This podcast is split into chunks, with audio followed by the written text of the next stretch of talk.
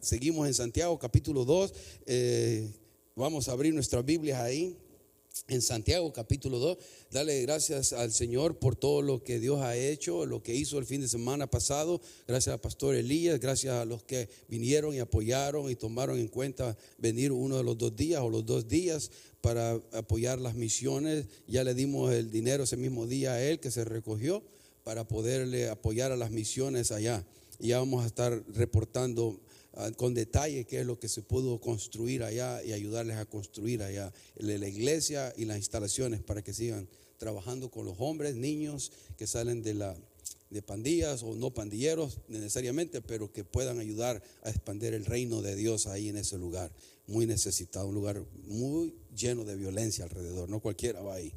Este, pero vamos ahora a abrir nuestra Biblia en Santiago capítulo 2, manténgalo ahí. Vamos a hablar acerca eh, de un tema muy interesante, ¿no? Ya hemos venido diciendo que la epístola de Santiago o la carta de Santiago es una de las cartas generales. O sea, no está específicamente para ningún, ah, no está dada para ningún este pueblo o eh, como Éfeso, Colosa o Filipo, sino es una de las cartas que se escriben generales para todo cristiano en cualquier lugar del mundo que se encuentre. Y transciende el tiempo y lugar también, porque ahora esta carta, aunque fue escrita para los... A los, cuando dice el versículo 1, ¿no? Santiago, siervo de Dios, el Señor Jesucristo, a las doce tribus que están en la dispersación, a todas las tribus que estaban huyendo de la persecución. Para eso Santiago escribió esta carta, pero ahora nosotros recibimos la aplicación de estos principios que se escribieron a través del Espíritu Santo. Es que es una carta sumamente práctica, ultramente práctica. Le hemos venido diciendo, nuestra fe en Jesucristo, nuestra fe o nuestras creencias, lo que decimos de la palabra de Dios va a ser retada a poner en práctica. Eh, porque si no ponemos en práctica lo que conocemos de la palabra de Dios, lo que conocemos de Dios, no tiene ningún sentido venir a la iglesia. en absoluto. Quédese en casa, quédese viendo Netflix, quédese, pero si vamos a hacer, a querer poner algo si el Espíritu Santo está en nosotros, vamos a querer poner algo de la palabra de Dios, de que aprendemos en práctica. En nuestra relación con Dios primero, en nuestra relación con los demás, con nuestra esposa, con nuestros hijos, en el trabajo, vamos a querer poner algo en práctica, en cualquier área, en cualquier momento que estemos pasando. Ahora, les pregunto a ustedes, ayúdenme, ¿cuándo o cómo podemos poner en evidencia nuestra fe? ¿Cómo y cuándo podemos poner en nuestra evidencia nuestro conocimiento de Dios, nuestro conocimiento de la palabra de Dios, ¿cuándo lo podemos poner por evidencia? Ahora, que espirituales. Aleluya, todos los días. Pero ahora, está bien, pero específicamente en algo, en las pruebas, en las pruebas, ¿no? Es una de las cosas primeras que vimos que los habla Santiago. En las pruebas, cuando estamos en las pruebas, ¿cómo voy a responder? Mire, hermano, si alguien se cree maduro aquí parado, incluyéndome yo, pero cuando estoy atravesando de pruebas, no le, no le moldeo, no le doy ejemplo de cómo depender de Dios en sus promesas en las pruebas. Entonces, no sirvo de nada. Incluyeme, me estoy incluyendo yo. Entonces no soy tan maduro como creo que, sé, que soy, ¿verdad? Porque es en las pruebas donde debemos que a, evidenciar nuestra fe y nuestra confianza en Dios. Dice algo al mundo, dice algo a la iglesia, dice algo. Yo confío en Dios. En el problema, la tribulación, la circunstancia difícil que estemos pasando, en medio de las pruebas. Y, Santiago nos reta a eso, tener por sumo gozo cuando hay diversas pruebas. Hablamos ya de eso. ¿Qué otra área, qué otro momento se evidencia la palabra de Dios o nuestra relación con Dios o nuestra fe en Dios? ¿Qué otro momento? Ya vimos y está en Santiago. Las tentaciones. Las tentaciones, ¿no? Acuérdense, venga su mente en Santiago, no le estoy diciendo nada que no hemos cubierto.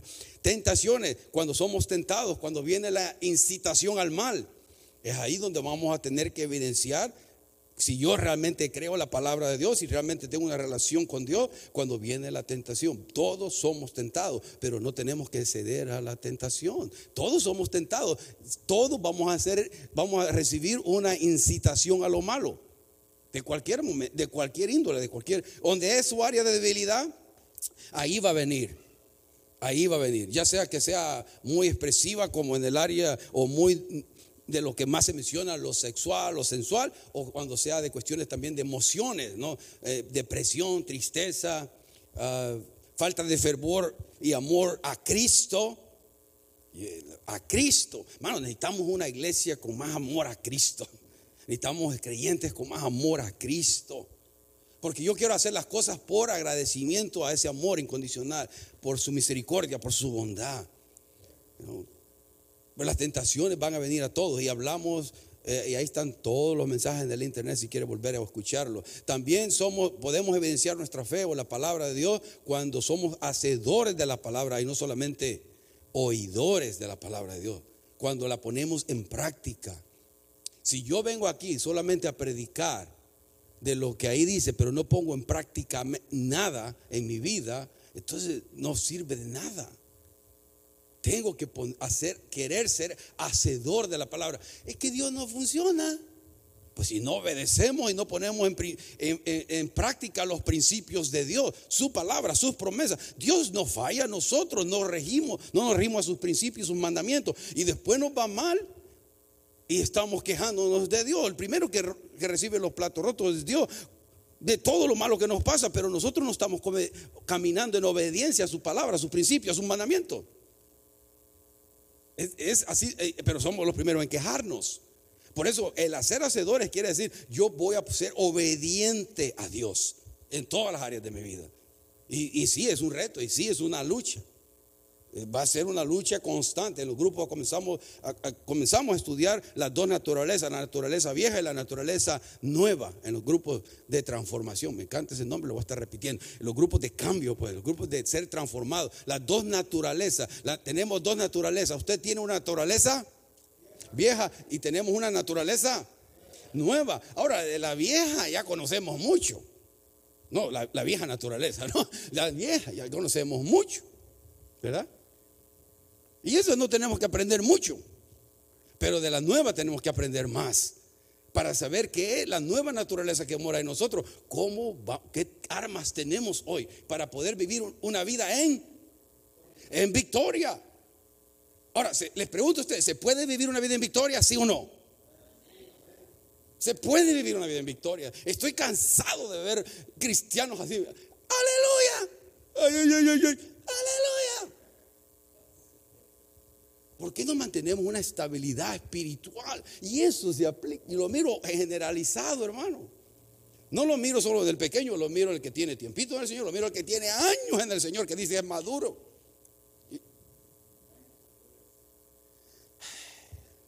Y, digo, ¿qué, nos, como decía un profeta mexicano, ¿qué nos pasa? los viejitos se rieron, solo los viejitos conocen ese chiste. Bueno, el hermano más fuerte se ríe, gracias, más de mi equipo. O sea, tenemos que tener algo de estabilidad y seriedad espiritual, porque lo que sucede es que muchas veces nuestras emociones están guiándonos y no la palabra de Dios. Decimos que nos está guiando el Espíritu Santo y culpamos a Dios, pero realmente no es Dios, ni es su Espíritu Santo, ni es su palabra. Sus palabras y sus principios deben guiarnos y dirigirnos, no nuestras emociones. Las emociones nos engañan, las emociones nos mienten siempre, hermano mienten. Yo les decía a los grupos, hay un canto que escucho en inglés que dice, cuando el diablo venga a decirte, no eres nada, yo le tengo que decir, no, sí soy algo, soy hijo de Dios. Y cuando te venga a decir, tú eres algo, no, yo no soy nada, Cristo es todo. Eso, es mantener una, un balance en nuestro diario vivir equilibrado. Y eso es lo que queremos lograr. Hablamos la última vez de no favoritismo, de no, de no una una no tener ah, parcialidad, ¿no? Es lo último que hablamos. Y ahora el tema de ahora no va a ser menos práctico de todos los que hemos estado hablando, porque la carta de Santiago es sumamente práctica. Le hemos denominado a, esta, a este, este estudio, a esta serie, ¿no? El tema es fe en acción, fe que se evidencia, fe que se pone en práctica, no fe de conocimiento. Oh, hermano, yo conozco creyentes aquí, afuera de todo lado, que conocen la Biblia revés y derecho y están haciendo absolutamente nada. Y si usted les pide consejo, oh, eh, siéntate, yo sé, este, ah, Oh. Pero sus vidas carecen de la practicabilidad o la aplicación de las palabras de Dios. Yo no soy maduro porque cuanto conozco de Dios, soy maduro cuanto aplico de Dios en mi diario vivir. Eso dice si soy, si soy un cristiano, un verdadero seguidor de Cristo, un verdadero discípulo, aprendiz, alumno de Jesucristo. Sigo al maestro y hago lo que el maestro me dice. No hago lo que me emocione, me dice, hago lo que el maestro me dice. Él es mi jefe, él es mi jefe. Yo soy su siervo, yo soy su esclavo. No, no estar ahí. Eso no, no podemos hacer, establecer una iglesia bajo, eso, bajo ese tipo de caracteres o caracteres. Tenemos que ser maduros, especialmente comenzando por los líderes, pastores, los que servimos. Tenemos que lograr cierta estabilidad. Si no, ¿cómo vamos a guiar a otros? ¿Cómo vamos a pretender guiar a otros? Si no nos podemos guiar a nosotros mismos.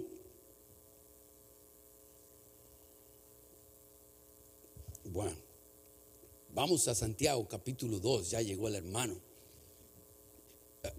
vamos a leer del 14 al 26. Lo vamos a leer y vamos a estudiarlo. Y vamos a aprender algo acerca de la fe y las obras. Pero leamos ahí el 14, vamos a leer de Santiago 14, Santiago capítulo 2, del 14 al 26. Dice así. Ah, ah, yo sé que cuando leo así, no sé si se escucha allá en el internet, pero me disculpan. Ustedes leen el 15, yo leo el 14. Y si quiere oír todo lo que leemos acá, venga el próximo domingo, no se quede en casa. Quítese la cobija. ¿eh? El 2.14 dice, hermanos míos, ¿de qué aprovechará si alguno dice que tiene fe y no tiene obras? ¿Podrá la fe salvarle ustedes?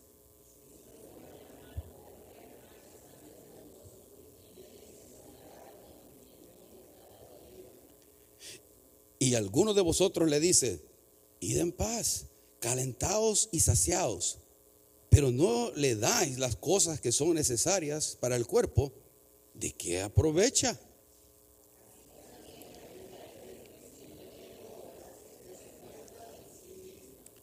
Pero alguno dirá, tú tienes fe y yo tengo obras. Muéstrame tu fe sin tus obras y yo te mostraré mi fe por mis obras.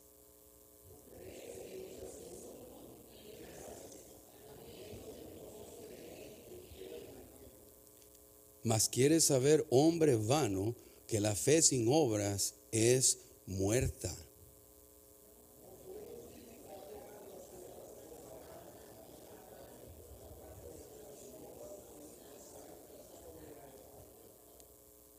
¿No ves que la fe actuó juntamente con sus obras y que la fe se perfeccionó por las obras.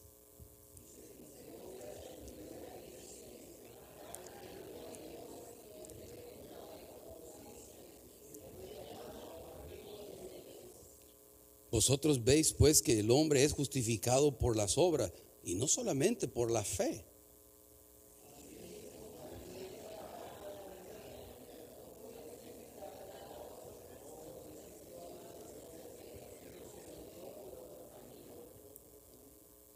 Porque como el cuerpo sin espíritu está muerto, así también la fe sin obras está muerta. Y ese es una aclaración directamente. Y, y, pensemos en esto. ¿Cómo es que somos salvos? Por fe.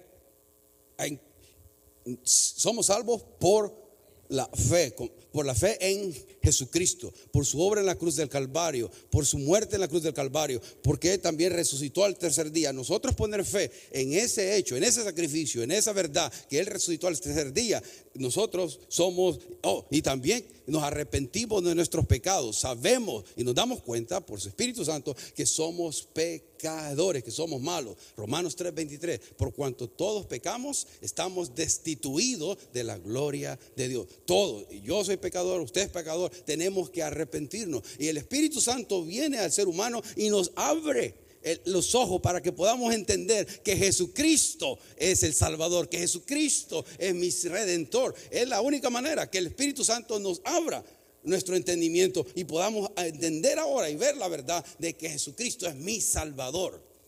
Y es así la única, exclusivamente la manera que somos salvos. Ahora, ahí viene, les quiero mostrar una cosa. Esa es nuestra fe, ¿verdad?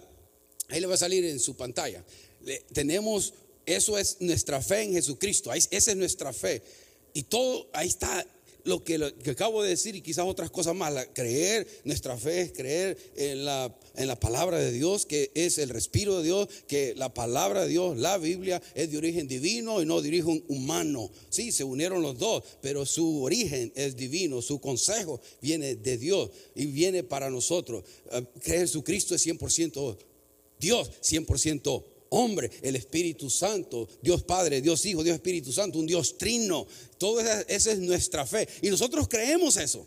Y es la única manera de poder ser salvo, tener el verdadero concepto del carácter de Dios. Si no conocemos a Dios de la Biblia, el Dios bíblico, no puedo ser salvo. Tengo que tener mi fe. El objeto de mi fe es Dios. El objeto de mi fe es Jesucristo, tal y como la palabra de Dios lo explica. Esa es mi fe. Pero mi fe es todo esto, que soy pecador, que me arrepiento. Tiene que producir esto. Tiene que producir obras.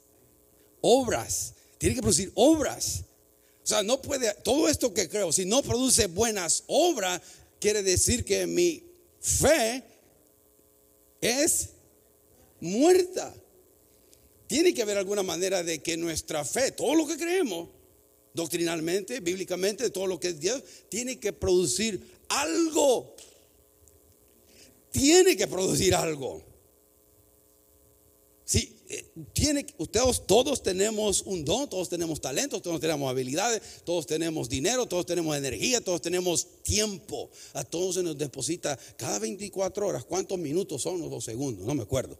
Lo hubiera hecho eso, pero hasta ahorita me acordé. Bueno, en su banco cada día, ahí tiene 24 horas, se lo depositan. ¿Cómo lo va a invertir ese tiempo?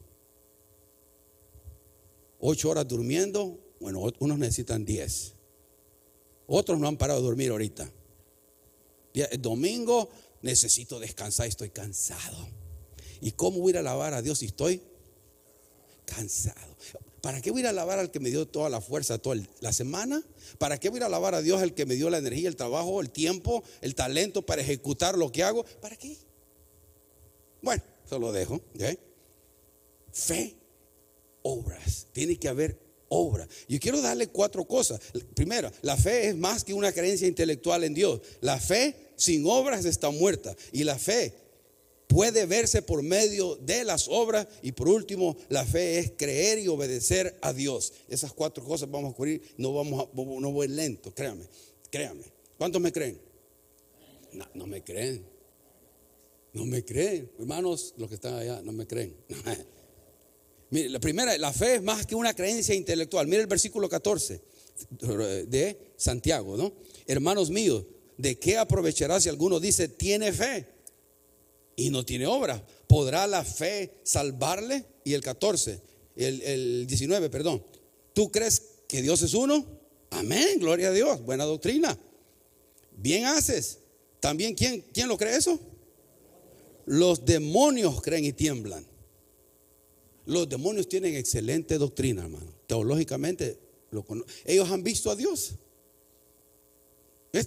y algunos tienen buena doctrina, pero su doctrina no les sirve para nada. Porque no hay obras. Porque está la fe, pero está la fe sin obras. Y podemos hablar de obras de caridad, obras de hacer el bien afuera, obras de dar de comer al necesitado, dar vestimenta al que tiene frío, Ah, podemos ser aquí en la iglesia sirviendo, en lo que el Dios nos ponga a servir, lo que hagamos, no, son obras, todas esas clases de obras ahí van, pero tiene que haber algo. Ah, todas, todas estas cosas nos tienen que guiar a algo, pero, por ejemplo, los demonios intelectualmente saben que Dios es uno, el Todopoderoso, ellos lo han visto en toda la manifestación de su poder. Ellos conocen a Dios, han visto a Dios, pero ellos no van a ser salvos. No, van, no pueden ser salvos. Los demonios le dieron espalda a Dios. No. Y tienen el concepto correcto de quién es Dios, pero intelectualmente ellos saben quién es Dios, pero nunca van a ser salvos. Lo mismo un ser humano puede tener todo en orden, pero la fe de nosotros es algo más que una creencia intelectual. Tiene algo de intelectual porque nuestra fe no es una fe loca, nuestra fe tiene sentido, hermanos. El punto de referencia de todo, si no está Dios, nada tiene sentido en la vida, es un caos, se vuelve un caos. El punto de referencia es Dios, o sea, el punto de referencia es la verdad de Dios. Porque todo tiene orden y sentido cuando el punto de referencia son los es Dios y sus mandamientos y principios. Si nos alejamos de ahí, todo se vuelve una locura. Porque todos vamos a tener nuestra propia verdad, todos vamos a tener nuestra propia manera de hacer las cosas. Y se vuelve un caos, una, ah, ah, ¿cómo le llama? bueno, se me olvidó el término de, locura, ¿no? Cuando alguien quiere vivir su, a su propia, cada uno vive a su propia ley. Pero miren en Mateo, bueno, si quieren lo vayan, pero se lo leo porque está en la nueva versión internacional, se lo voy a leer. Mateo capítulo 7, 21 al 23, si quiere búscalo. Se lo ponen ahí también, Mateo 21, Mateo 7, del 21 al 23. Hablando de que nuestra fe es algo más que una creencia intelectual. Dice, no todo el que me dice, Señor, Señor, entrará en el rey. Imagínense, paremos ahí. No todo el que viene acá, aleluya, te amo, Señor, te amo. Es para entrar al reino de los cielos, hermano. O sea, no puede asumir usted ni, ni, que cuando alguien viene aquí, está llorando, estamos cantando, está ese va para el, para el reino de los cielos. No se sabe. Porque según aquí dice, yo, yo solo estoy leyendo, yo solo el mensajero, ¿verdad? No todo el que me dice Señor, Señor entrará al reino de los cielos, sino el que, el que hace la voluntad de mi Padre que está en los cielos, el que la hace, en esa palabra, que la permanece haciendo, no el que la hace una vez y a cada cinco años otra vez otra vez, no, no, no, hermano. El que permanece haciéndolo es presente, el indicativo. Eso quiere decir que es una acción que hacemos todo el tiempo. El 22 dice, muchos me dirán en aquel día, Señor, Señor, ¿no profetizamos en tu nombre? Yo todavía no profetizo, y en tu nombre expulsamos demonios e hicimos muchos milagros. ¿Cuántos han expulsado demonios aquí? ¿Cuántos han? yo, sí tuve dos veces esta experiencia en la iglesia, dos iglesias que he estado. Pero mire, las cosas que pueden hacer estos hombres. Profetizan en, el nombre del Señor, expulsan demonios en el nombre del Señor, hacen muchos milagros en el nombre del Señor. Pero el 23 son palabras bien tristes. El 23, Jesucristo. Entonces les diré claramente, Jesucristo hablando, jamás los conocí. Aléjense de mí, hacedores de qué? De maldad. Estamos viviendo un tiempo donde gente se para en el internet y todo mundo es experto en todo. Y tiene su opinión para todo y no tienen credenciales de nada. No, tiene, no, no son, son expertos en todo, pero nunca fueron a una escuela y no tienen base, o fundamento o autoridad para hablar en un tema, pero ellos se ponen en el internet y, dicen cualquier herejía y dicen cualquier mentira, pero porque son carismáticos o porque tienen eh, cierta plataforma, ya todo el mundo le dice, oh, pues si lo oí en el internet, él lo dijo. Y no estamos revisando por qué, qué tipo de autoridad tiene este hombre o mujer para que pueda hablar hablando directamente de la palabra de Dios, de Dios, hacer y, cambiar el sentido de la palabra de Dios. Hermano, yo escucho cada herejía que mejor dejé de oír muchos, muchos, este, cosas como, bueno, voy a decirlo, los canales de televisión cristianos, que sale cualquier herejía, cualquier mentira, y me iba a salir caro porque iba a tener el control ahí el televisor, Mejor, mejor paro de oír. ¿Cuánta mentira hay? Si ahora nos dicen, usted debe ser 100% prosperado y estar 100% en salud siempre. Si no está usted prosperado financieramente y no tiene salud, es que usted no tiene fe en Dios, le falta fe. Y eso lo escucha de una manera, de, de otra, escondido ahí todo el tiempo. Escondido ahí. Ahora yo, me pongo a pensar en la iglesia que está siendo perseguida como en China, todos los países musulmanes que están siendo perseguidos por su fe y que están dando literalmente su vida por la fe en Jesucristo. Estaba oyendo uh, los, los pilares de la creencia que tiene la iglesia en China. No les voy a decir todas, pero ¿saben cuál? son cinco, pero la última que creen es recibir el sufrimiento de Cristo con gozo. Recibir el sufrimiento de Cristo con gozo. O sea, lo que ellos sufran por su fe, recibirlo con gozo. Porque allá están siendo matados, la iglesia es clandestina. Y si los descubren, mueren. E eso es más que una creencia intelectual. Eso es tener fe en lo que Dios dice quién es Él y, reconoce que su destino es eterno a esa persona. Es más que, que solamente un emocionalismo. El segundo, el segundo punto es, la fe sin obras está muerta. Mira el versículo 15 y el, y el 16.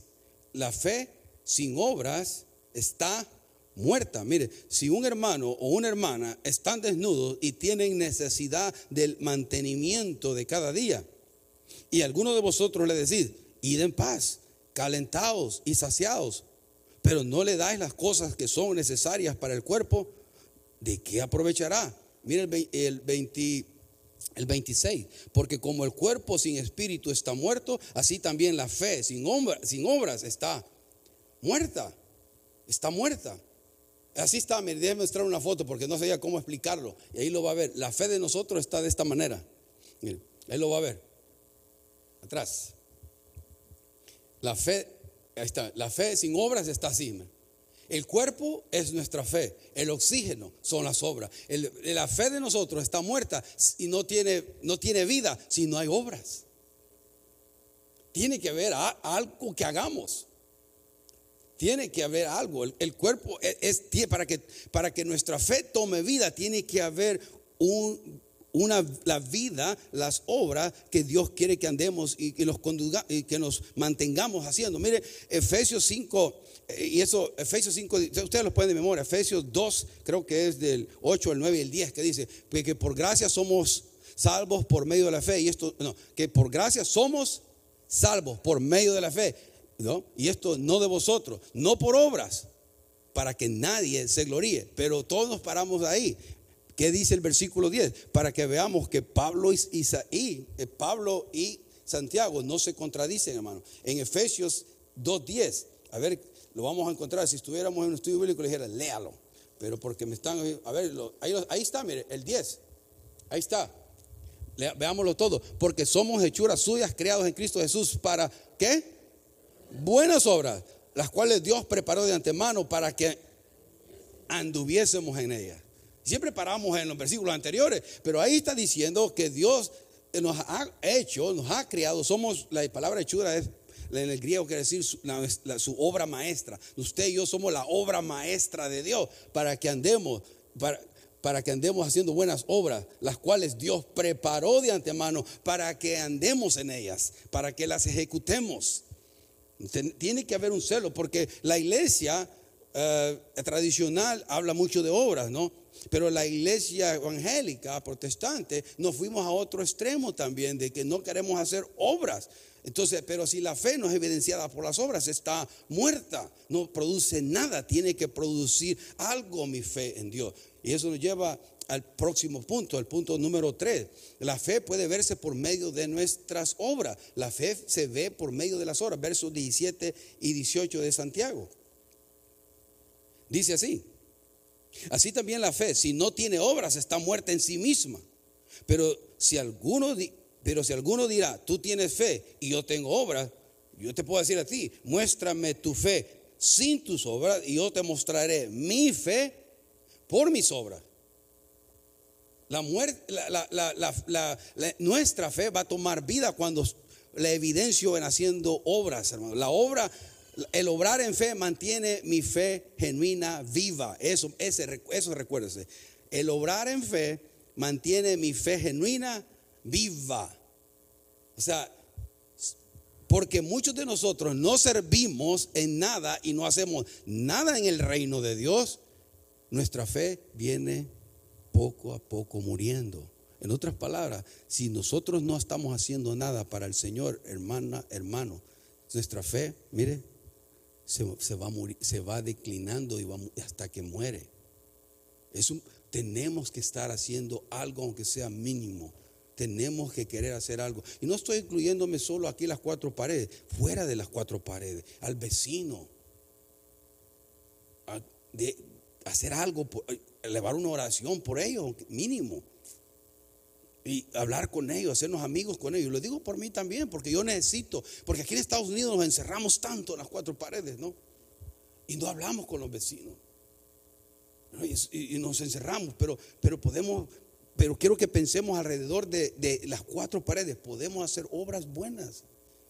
Y llévele una, a, a un necesitado unas dos libras de frijoles, arroz, un pollito ahí hecho. Tomemos acción.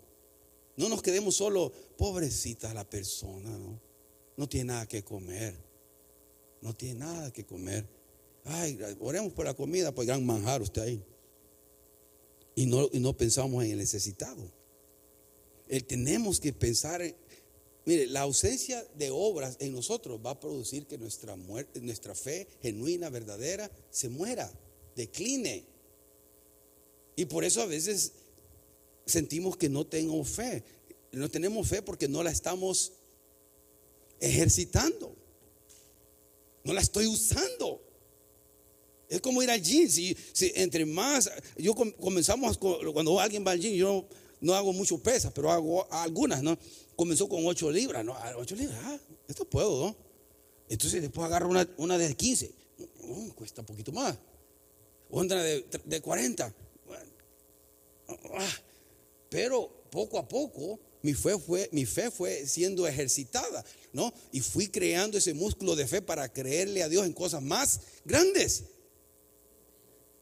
tengo que comenzar con algo pequeño, confiando en Dios. Dios, tú me puedes usar. Yo, yo no soy nada, pero yo sé que me puedes usar. Confío en ti. Me voy a poner a disposición tuya me vas a usar. Y comienzo con ocho libritas ahí. Oh, voy a barrer, voy a trapear, voy a servir, voy a sonreír, voy a animar a los hermanos, voy a orar. Y comienzo las pesitas ahí. Y comienzo a servir, a agarrar otras pesas más grandes en el servicio a Dios.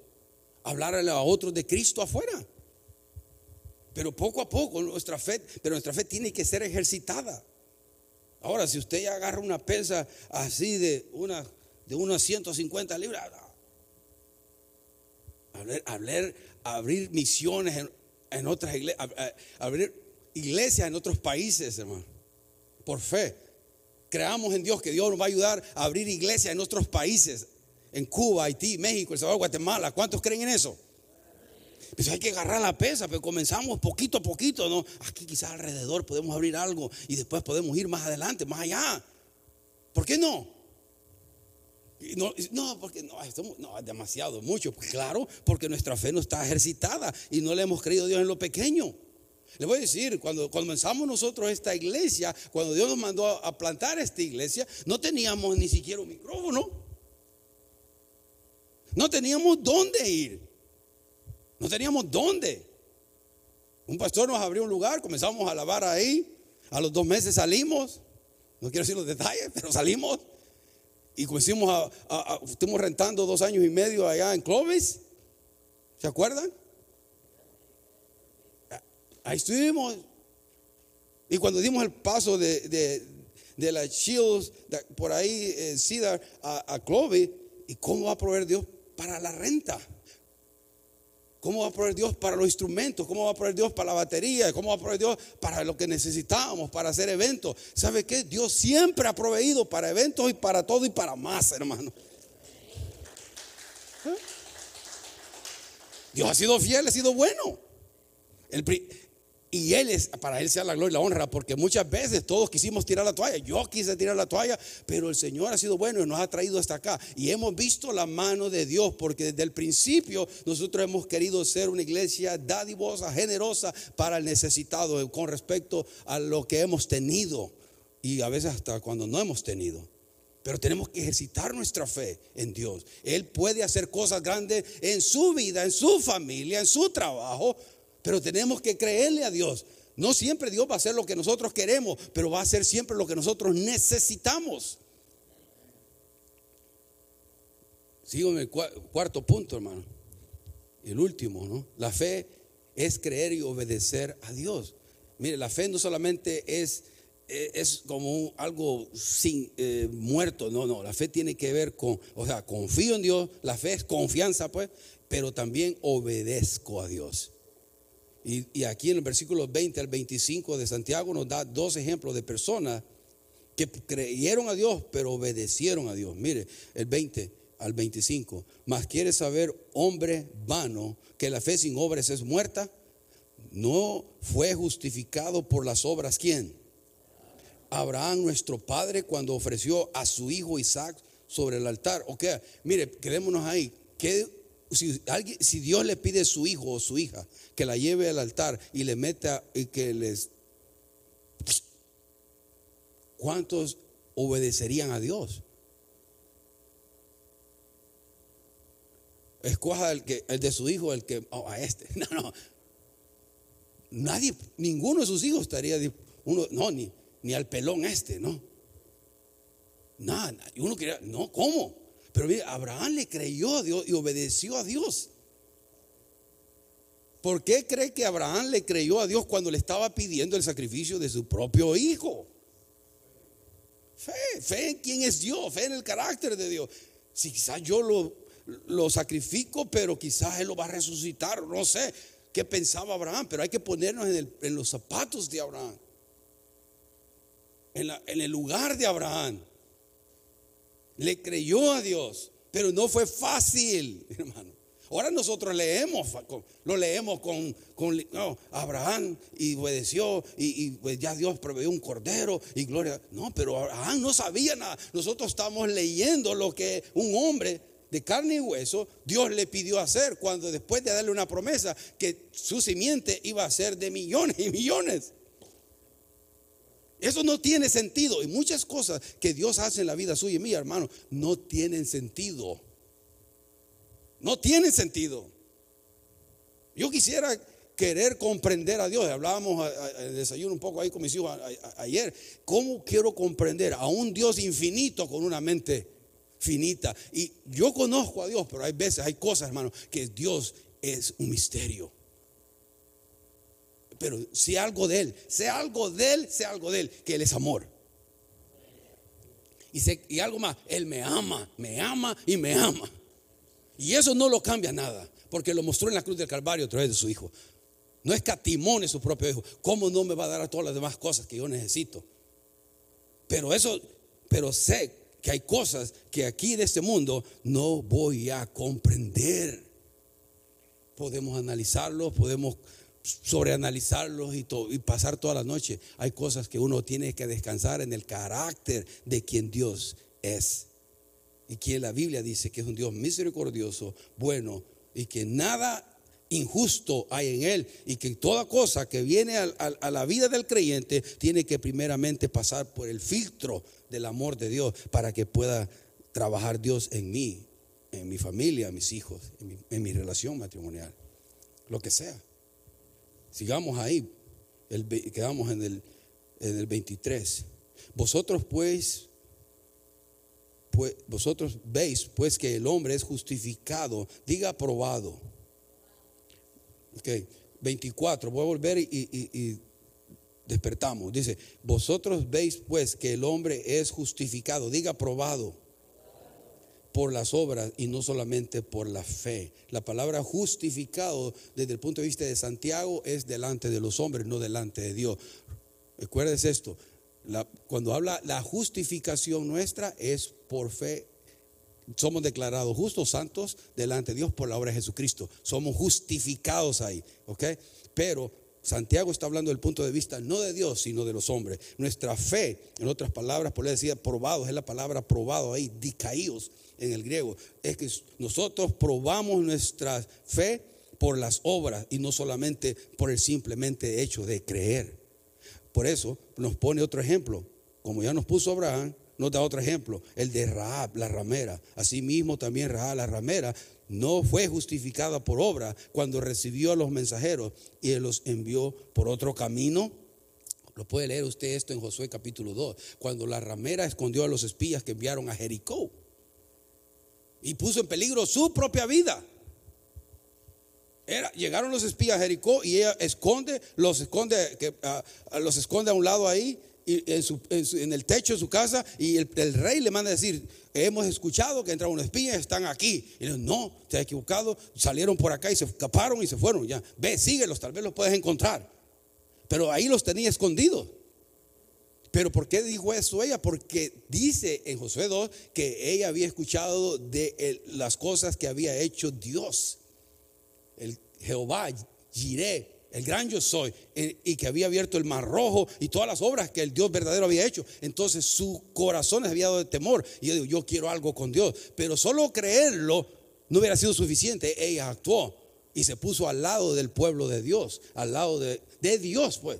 Entonces, ¿qué pasó ahí? Creyó, actuó y ¿qué pasó? Ah, ella sobrevivió y todos los que estaban en su familia. Pero lo que quiero que veamos que tanto Abraham y Ra actuaron no solamente entendieron algo intelectualmente, sino que hicieron algo. Hicieron algo. Ahora, déjenme ilustrarlo de esta manera. ¿Me, hijo? Vas a salir hoy, porque no tengo micrófono aquí en la.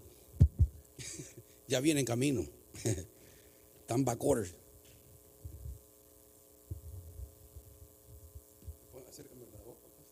Si no, no sirve nada. Miren, este este es un arco y voy a ver a quién le pego en la cabeza. No, está jugando.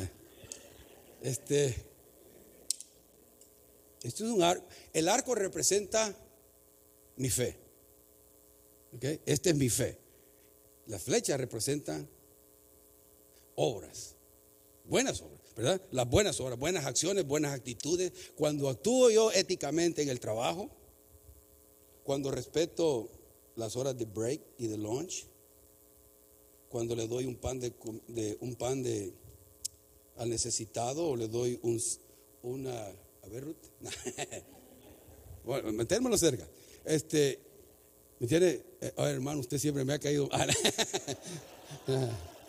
no no no ahora eh, mi, mi, mi fe mi, fe pero estas son las las flechas son las obras la fe es la que va a lanzar las buenas obras.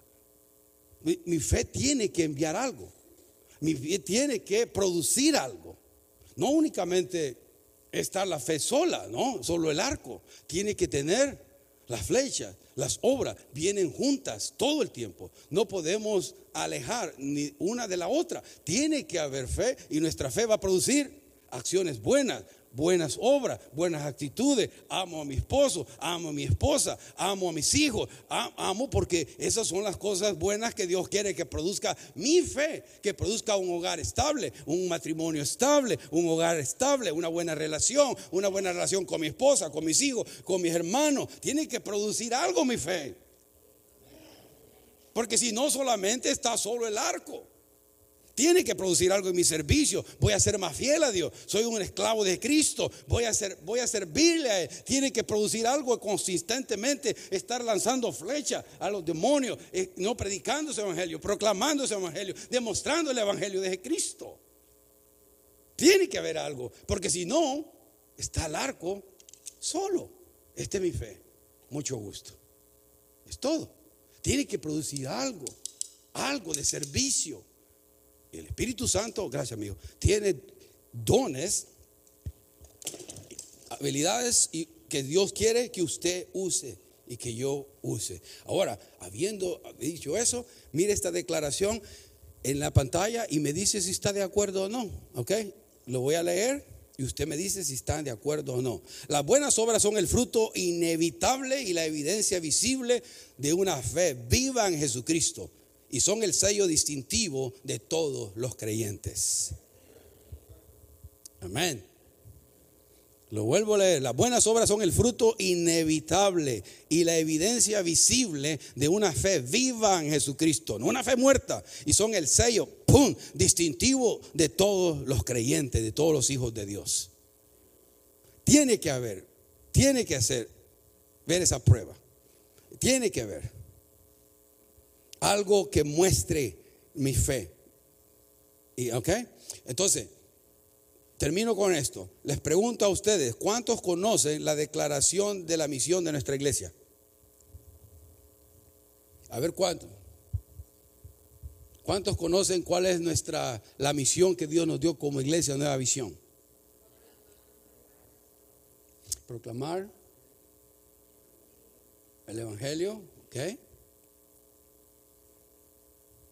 A ver, ¿quién más o menos? ¿Cómo comienza? Se perdieron, fue que le iba a dar una tarjeta les iba a dar una tarjeta, wow, bueno, ni modo, lo vamos a gozar nosotros. no, no, no, solamente para que todos estemos la misma página. Mire, mírenlo, para que todos lo sepamos, es esto, mire. Es glorificar a Dios, proclamando y demostrando el Evangelio de Jesucristo. Es, ¿Cuál es la principal razón por la que existimos? Glorificar a Dios. Efesios capítulo 1 y 2 queremos glorificar a Dios, no al hombre, no al hombre de iglesia, sino a Dios, ¿no?